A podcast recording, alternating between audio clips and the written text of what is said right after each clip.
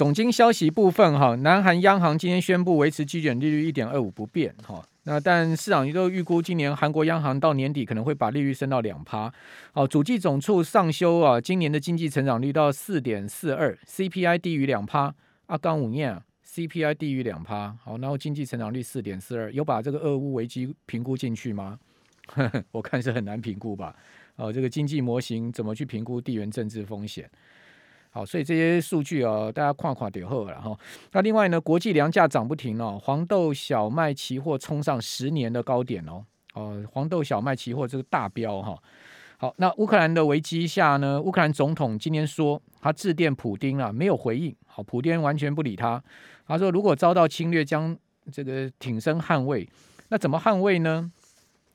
好，今天乌克兰的参谋总部是说啊，俄军在周四二十四号拂晓。展开多座城市的军事设施跟军用机场同步攻击，啊，然后乌克兰国会通过决议，全境进入战时状态，全境进入战时状态。好，此外呢，还有这个网络的攻击，哈，不但是实体这呃这个军事，还有网络攻击。乌克兰国会、外交部跟数家银行网站全面瘫痪宕机，哈，那当然这个网络攻击也是俄罗斯拿手的，哈，好。好，那这个是最新我们看到的几个讯息了哈。至于说普丁呃，这个拜登，美国总统拜登有跟乌克兰总统任泽斯基通了电话，说呢要严厉的，好严厉的制裁俄罗斯，好，但是完全不提说要不要呃出军，好，这个北欧也没有任何的呃这个军事上的动作，目前完全没看到哈。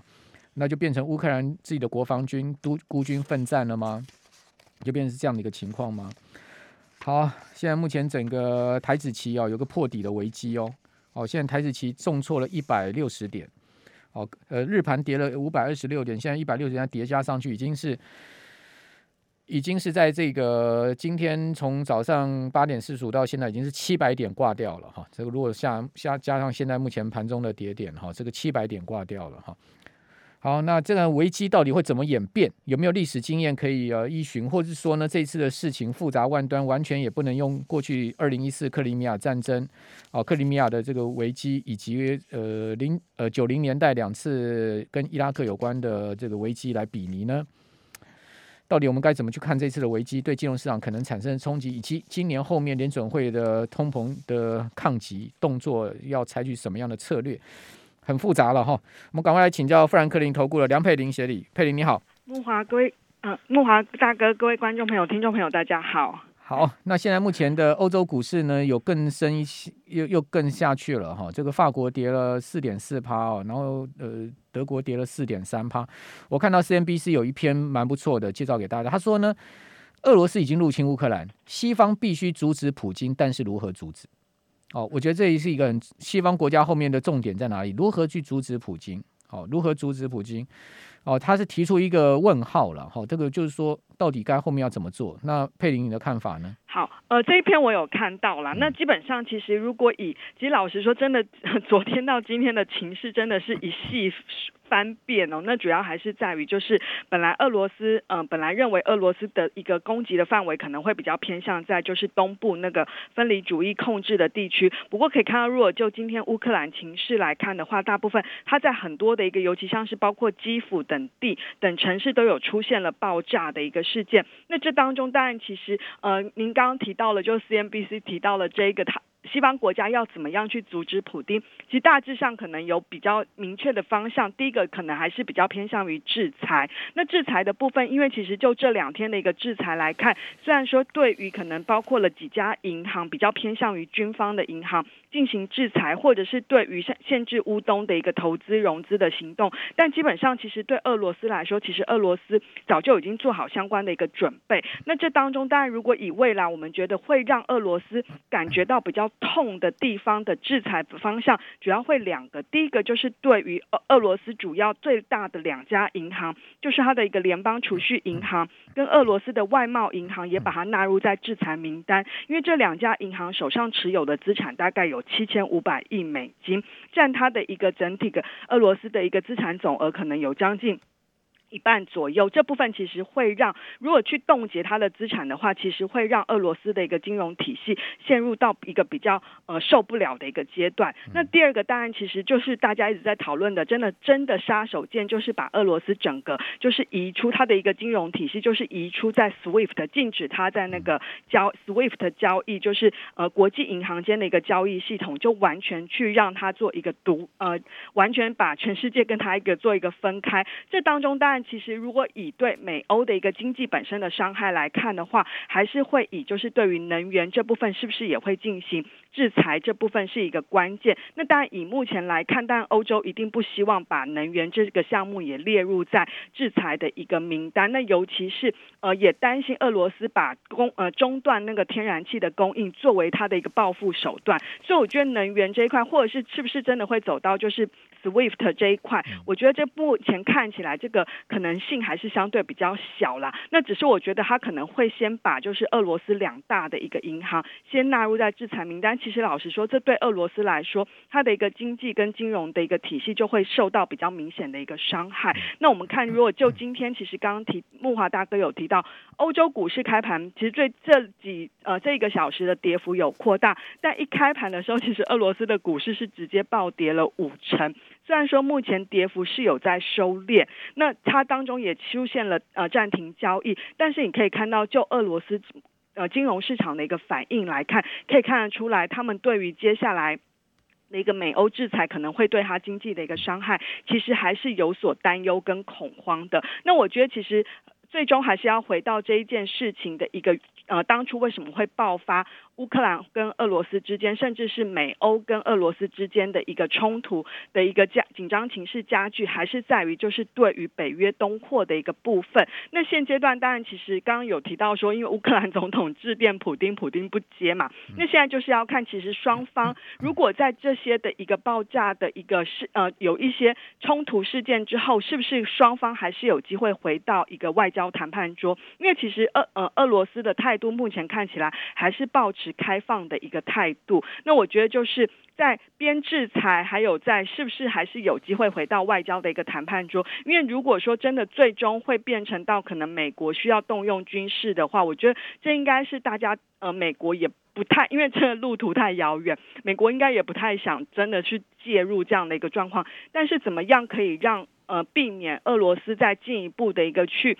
侵略到乌克兰的一个主权，我觉得在这当中的一个拿捏啊，如果说透过严重的一个金融制裁跟要出兵的一个状态之间，我觉得这当中可能还是会有一些渐进式的一个选择。的一个步骤啦，那我觉得未来这几天当然会很关键。那当然，如果就投资心里面来看的话，今天的确这两天可能投资人真的会非常难熬哦。那因为消息面现在看起来还是非常的一个纷乱。那我觉得如果已经在场内的投资人，现阶段还是建议真的还是先采取比较以静制动的一个态度，就先观望。那第二个就是刚刚慕驊大哥提到，是不是有一些历史经验可以做参考？但以目前来看，我们觉得现阶段的一个情势。比二零一四年那时候更复杂了。呃，而且它的一个情势，其实因为那时候其实呃，二零一四年那时候只局限在克里米亚，对，而且这次已经是乌克兰全境了，对对对对，遍地烽火。而且那时候其实时间发展的很快啦，对金融市场对金融市场的影响看起来是相对比较轻微的。嗯、那这一次其实是已经有动影影响的范围比较广大。嗯，好。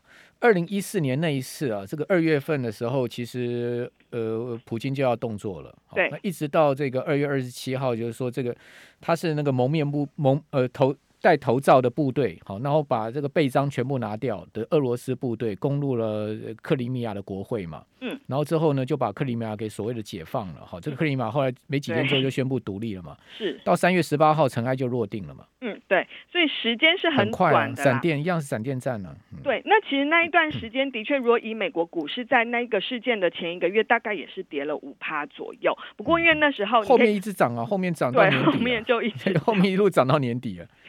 对，那这一次有没有这么简单？我觉得这次恐怕我们不能这样类比哦。是，所以我觉得呃，可能就现在的情势的确是比较没有过去的历史经验，可能很明显的数据。但是如果拿可能对像美国经济也比较严，呃，美国的一个本身市场比较严重的，不论像是可能像是两伊战争，或者是像那之前的一个 ISIS 的九一一事件的时候，其实美国股市大概波段跌幅大概就是在一成左右啦。那之后在地缘事件的一个冲击之后。后，它大概影响时间可能大概是呃十几到二十个交易日，嗯，但之后这个冲击之后，它还是很快就会回到基本面。问题是那时候没有什么升息啊、通膨的问题。对，其实我觉得真的关键 真的还是在于联准会。啊、好好，这个等一下我们来谈哈、嗯。好，好，那我来跟各位报告一下最新的消息。我刚刚看到最新的一些讯息，跟听众朋友报告哈。好，那。呃，现在目前看到国际快讯说呢，基辅现在不断的有爆炸声跟警报声哈。那英国首相 John 呃 Boris Johnson 说，俄罗斯对乌克兰的袭击是欧洲的灾难。好，印度驻乌克兰大使馆已经紧急疏散公民哈。然后另外，乌克兰的领空现在全面关闭，而且是被列为是冲突区了哈。领空全面关闭。好，乌克兰政府发布了影片啊，说俄罗斯的坦克已经穿越了克里米亚的边界。好，所以是从克里米亚那个地方也有坦克进军了哈。那在这个影片中可以看到有车辆是标志 Z，好，用这个 Z 好作为一个标志。好，这是几个最近这几个月在乌克兰边界聚集的俄罗斯军车的一个特征。好，它并不是用俄罗斯的这个国徽，而是用一个 Z，好，一个英文字 Z。好，同时呢，呃，现在目前的整个欧洲天然气价格是暴升了四成哦，暴升了四成。啊，那前美国的特使说，普京对乌克兰军事行动是对他的主权的攻击。哦，就是前美国驻乌克兰的特使哈，说是整个是呃主权的攻击。还有呢，更多国家已经关闭了在基辅的大使馆。哈，哦，整个情势上面可以讲说是呃非常紧张。然后欧盟也承认追究呃俄罗斯对野蛮袭击的责任。哈，那这到底怎么追究嘛？怎么追究嘛？回到联合国啦，联合国好，我们这边先休息一下。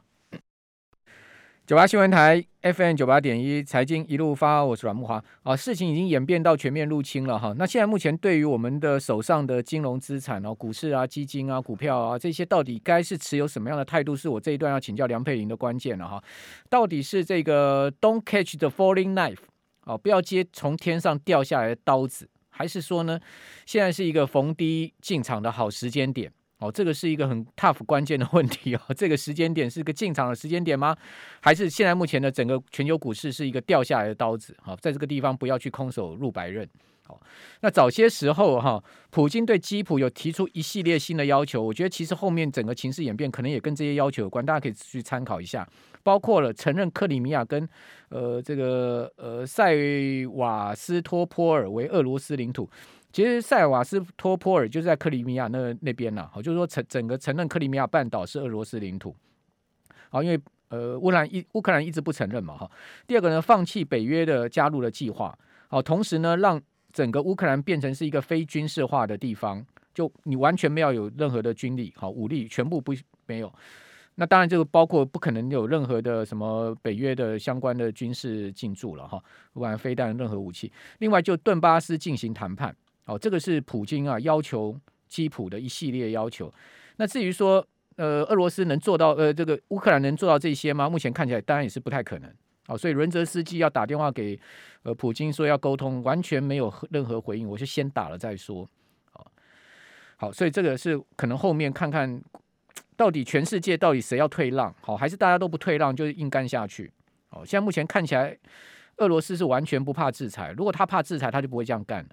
啊，他完全不把这个欧欧洲西方国家、美国的制裁放在眼里，他一定是有对岸的。如果他有，他没有对岸，他不会呃这样子这这么这么快速的进兵。他完，我我认为他完全不怕制裁。至于说俄俄国股市跌崩了，跟普京也没有关系。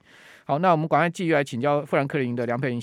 佩玲，觉得现在目前的金融资产我们该怎么样处理？态度是什么？是掉下来刀子，还是说现在是一个逢低分批进场承接的好机会？好。第一个，我建议就现阶段，如果你手上已经有股票的投资人，如果您不是就是有做融资融融资的话，就是是自己的一个自有资金买的话，我真的建议就现阶段来说，千万就不要去调整，在这种很悲观的一个情况之下，那因为其实刚木华大哥提到，只要其实双方有条件，只要普丁肯提出他的条件，我觉得就代表有谈判的空间啦。所以其实还是有可能这个情势发展上，我觉得在如果以真的军事的一个军力的一个强弱度来看的话，我觉得这当中其实。呃，在西方国家这部分还是有一些空间，如果真的要使用的话，那第二个就是，如果你现在想要，是不是可以开始危机入市的？我觉得我会建议这一两天至少先观望一下，观望的就是包括了这个军事冲突是不是开始有一些比较缓解，然后双方在外交斡旋的一个，呃，是不是透露出一些曙光？那这当中我觉得可以观察几个指标，包括了就是美国的 VIX 恐慌指数，可能现在大概是在三十几左右，可能。这一两天很快就会突破到四十到五十，那就过去几年，如果发生这种市场突然出现那种极端事件造成的一个恐慌情况，它大概四十到五十左右就会是一个相对的一个满足点。另外一个，其他就是相关的一个避险资产，像是黄金的部分，目前已经突破了一九五零嘛。那我觉得两千美元已经到一一千九百七十了，现在金价。大暴涨，大暴涨，涨了六十四块哈！现在黄金现货价大涨了三点四趴，更更往上再冲了一波。对，那我觉得就是看两千美元这个整数关卡。那因为其实如果以美国股市来看的话，的确，因为它这一波的一个那个昨天的一个跌幅。下跌已经又创了今年的一个波段新低。如果就波段跌幅来看的话，史坦普百指数大概是跌了十二个 percent，Nasdaq 指数大概是跌了两成。那当然，如果以史坦普百指数它的一个价位来看的话，虽然它现在的确都在各个均线之下，我觉得如果在四千呃，今天是。呃，大概有机会，有可能就是会到，就是会到四千点附近。那我觉得四千点以下会开始有一些低阶的一个买盘，有可能开始的一个进场。因为如果以很多券商估在史坦普百指数美股今年的一个估价来看，可能相对比较保守的一个价位，大概就是在三千九附近。那如果你就以四千三作为一个等幅测量的话，大概相对的满足点也是在三千九到四千附近。所以这部分我会先建议投资人就极短线。真的就先以静制动。那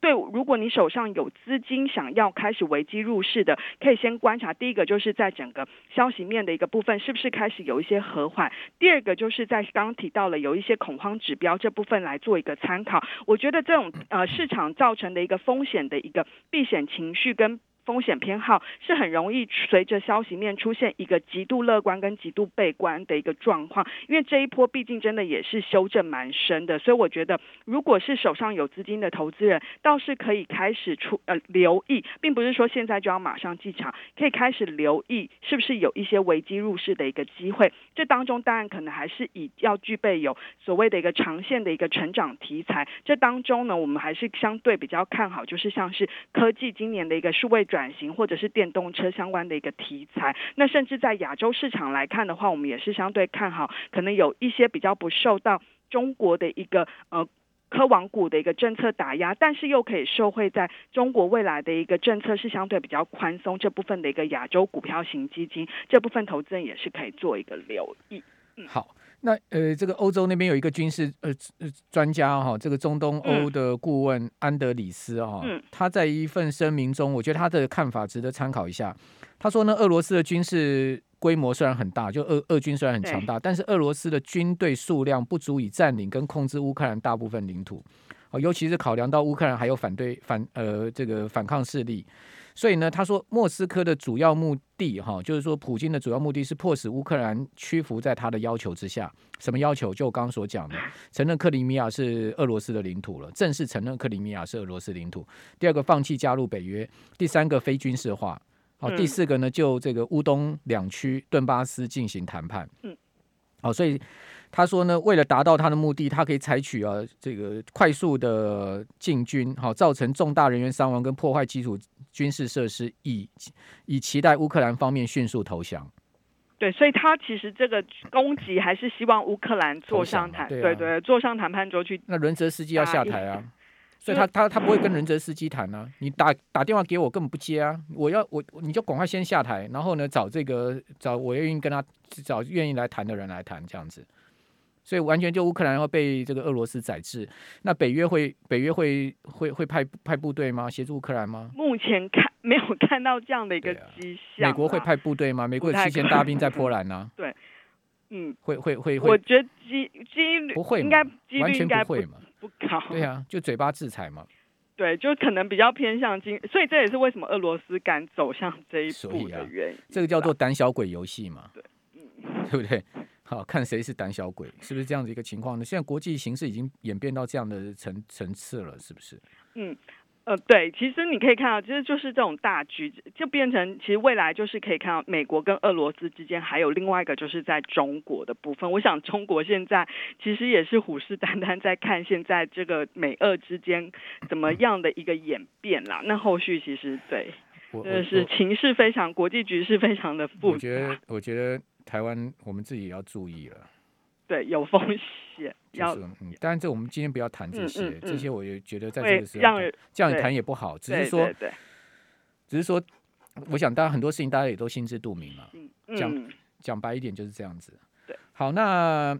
呃，另外一个我想谈一下联准会啦，因为刚刚木华大哥有丢一个说，因为这一次其实联准会第一个我觉得要提的，就是我觉得三月中还是一个很大的关键，就是呃这一次目前当然预估，因为有俄乌的一个情势演变之下，这一次三月份可能还是就是只会升息一码，那我觉得关键是在于因为。